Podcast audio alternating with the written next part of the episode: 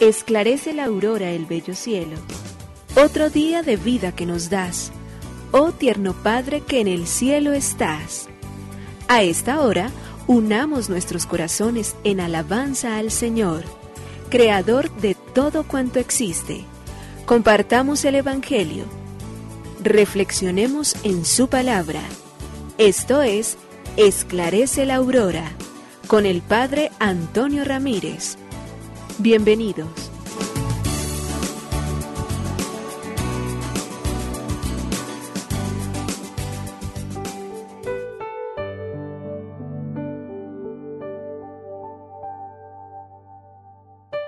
Con los muy buenos días, hoy miércoles 15 de diciembre del año 2021, qué forma de correr el tiempo, pero qué alegría nos va dando entonces este caminar de manera muy especial con el Señor, este saber que cada día que nosotros vamos arrancando del calendario es una fecha especial y un día con el cual Dios nos está bendiciendo continuamente y nos está llenando de sus bendiciones para que vayamos avanzando en este camino de santificación de vida que nos coloca en relación con los otros y nos pone en expectativas grandiosísimas porque estamos caminando hacia el encuentro maravilloso que Él tiene para con nosotros en la cita en la cual quiere volver entonces a renovar la historia de la salvación, un pacto entre nosotros y Él, con la cual nos dice, soy siempre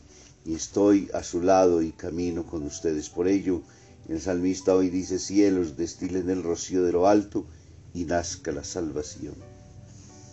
Ese rocío que es el mismo que lo que hace es empapar la tierra, llenarla de la alegría inmensa de lo que significa ese dulcísimo rocío que acontece como una pequeñísima llovizna sobre una tierra reseca, árida, sobre una tierra que quiere florecer pero no puede, pero solo con el rocío logra entonces desarrollar toda esa fuente de bendición que está allí clavada a partir de las semillas que han sido plantadas. Y con esa misma entonces dice que nazca la salvación, esa salvación que esperamos todos. De diferentes maneras nos hacemos imágenes de diferentes formas, pensamos y soñamos de muchas maneras, pero sabemos bien que Dios, amándonos tanto, hace que la salvación llegue a nosotros, haciéndonos encontrar libres, tranquilos, serenos, entendiendo que nuestra tierra, que es nuestra propia vida, es productiva, que ayuda y salva a tantos otros, porque somos medios. Qué bello poder entender la vida sabiendo que somos nosotros para los otros un don, un regalo, si sabemos y entendemos que los otros en la vida son entonces también para nosotros un medio de santificación, porque allí nuestras propias virtudes crecen, nuestro ser todos los días se va plenificando, porque cada vez que nos acercamos a los otros, porque cada vez que ponemos nuestro grano de arena, estamos haciendo que nuestra vida crezca y que crezca la vida de los otros. Por ello a Él entonces hoy nuestro corazón agradecido le dice nuevamente, gracias, oh Señor, Creador del universo, oh Padre nuestro que en el cielo y en la tierra estás. Nos unimos a la Iglesia Universal que ora. Esclarece la aurora el bello cielo, otro día de vida que nos das. Gracias a Dios, Creador del universo Oh tierno Padre que en el cielo estás, nuestras voces unimos al concierto que el universo eleva ya en tu honor.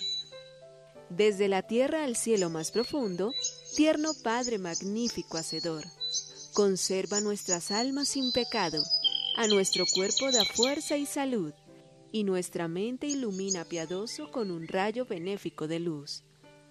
Por nuestra amada patria suplicamos, por la iglesia elevamos oración por nuestros amados padres y familia, siempre dichosos los hagas tú, Señor.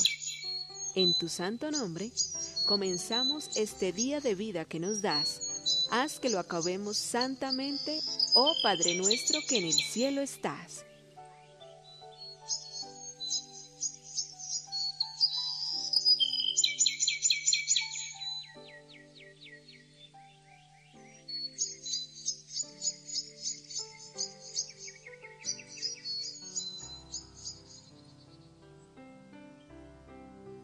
Según para quién.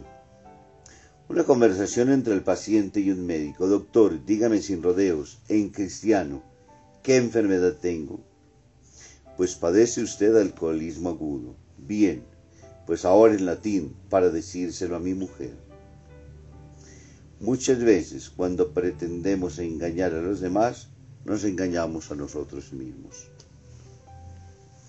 Venimos durante estos días en estas reflexiones que nos hablan de la tranquilidad, de la serenidad, de ser nosotros mismos, no como el, el abogado de Espartano que hablábamos ayer, el cual se maquilla para que no sea reconocido ni su mentira, ni su cara, ni absolutamente nada. El de hoy entonces lo que hace sencillamente es, ante la crueldad de la palabra, sencillamente como es planteada por el médico, ahora entonces él quiere disfrazarla para poder presentársela a su esposa. Y tenemos que decir que toda vida edificada sobre la mentira destroza la convivencia y destroza el que miente. ¿Quién es el primero en sufrir terriblemente cuando nuestra vida se vuelve desenfrenos, mentiras, violencias, agresiones? Pues justamente nosotros pero también hacía añicos la vida de muchísimos otros. ¿Por qué? Pues tristemente porque nuestras propias mentiras nos llevan a destruir a muchísimas otras personas. La mentira tiene esa doble dimensión, a nosotros y a los otros. Y por eso estamos llamados nosotros entonces a ser verdaderos y auténticos, porque en esa misma medida también estaremos mucho más serenos y tranquilos, construiremos nuestra vida y construiremos la vida de los demás.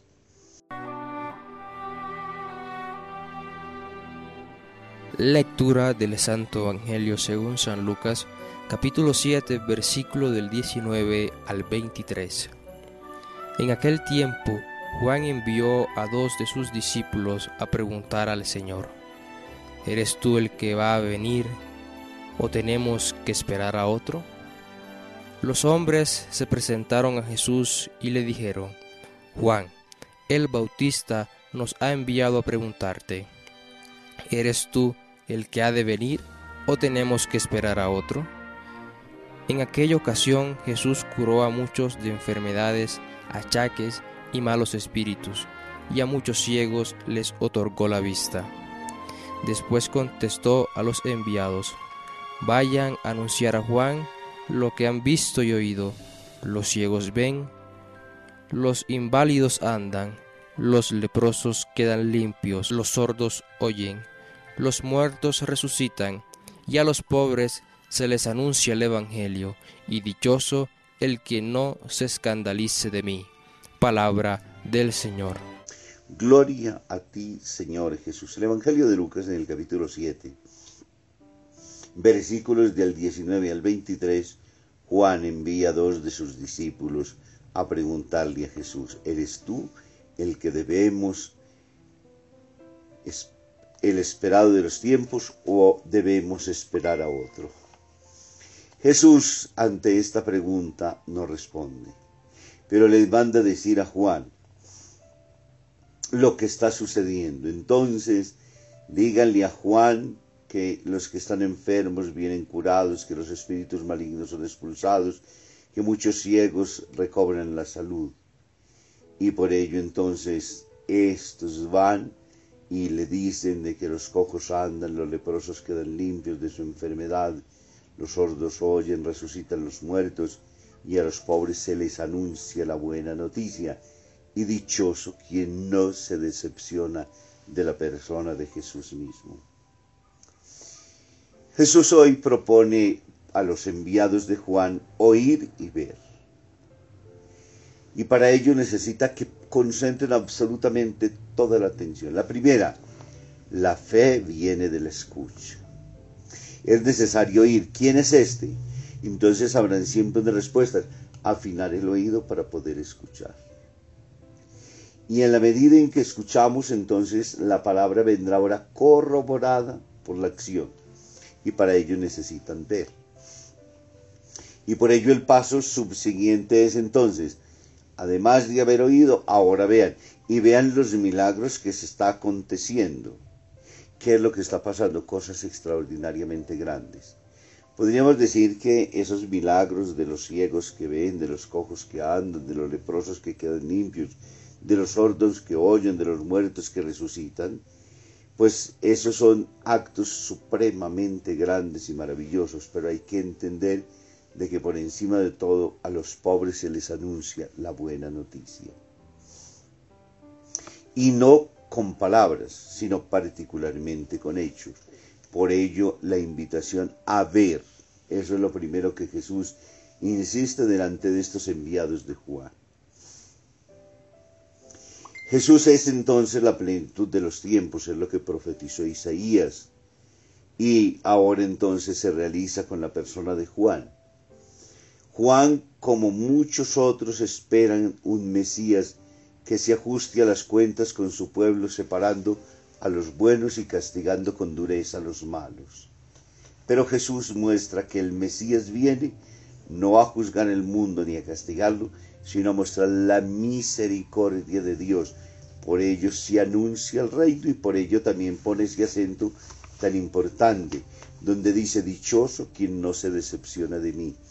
Porque eh, seguramente, como Juan, como tantos otros, tenemos miedo de ver un Padre indulgente, misericordioso, uno que acoge y que perdona, uno que a pesar de toda la maldad y violencia, como hay tanta gente que le dice a uno, Padre, es imposible que Dios perdone todo eso y es imposible que a fulano de tal no lo podamos encontrar nosotros en el reino de los cielos.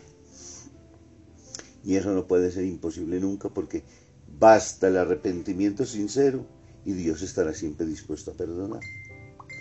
Y por eso insiste, dichoso el que no se decepciona de mí, porque puede ser que nos hacemos otras expectativas totalmente diferentes y le ponemos otras categorías a Jesús diferentes a aquellas a las que realmente Él tiene, a las que ha venido a mostrarnos y de la cual nosotros tenemos que ser los absolutos y únicos beneficiarios. Saber y de encontrar de que hay una puerta abierta y de que el perdón está al alcance de todos en un mundo que ha sido condenado muchas veces por la violencia, por el mal, que muchas veces lo único que ve al mundo es escandalizado ante todas estas situaciones dañinas, desastrosas, ver la luz de la gracia en la persona de un hombre como Jesús de Nazaret y salvados por pura misericordia, se vuelve para nosotros una grandiosidad. Porque ninguno de nosotros puede terminar diciendo yo soy tan bueno que me merezco el cielo. Claro que hay gente que de pronto peca de orgullosa y hay gente que piensa que por haber hecho una obra de caridad o por haber consagrado su vida, a mí hay muchos que me dicen, Padre, usted tiene ganado el cielo. Yo digo, Dios quisiera, pero yo no me fío de eso. Porque sé que soy un pecador, porque sé que necesito de la misericordia infinita de Dios, porque sé que no soy tan bueno como quisiéramos, porque sé que hay muchas cosas en mi vida, porque sé que solo su misericordia es la única que me puede salvar. Me esfuerzo, trato de hacer lo mejor, trato de dar en mi vida, trato de buscar ser verdaderamente mensaje de Dios hay muchos quienes terminan decepcionados también de mí porque de pronto no encuentran lo que estaban buscando. Pido perdón muchas veces por ello y pongo en las manos de Dios absolutamente todo. Pero esto para hablar de la limitación de lo que nosotros somos. ¿Qué tal que nos fiéramos tan tranquilamente de eso y comenzáramos a pensar que ya nuestra vida, porque hicimos algo, está totalmente salvada? No. Que el Señor nos libre de esa y nos dé la gracia de poder encontrar la puerta abierta por la pura misericordia y gracia que Él tiene. Dios bendiga el Padre, el Hijo y el Espíritu Santo. Muy feliz día.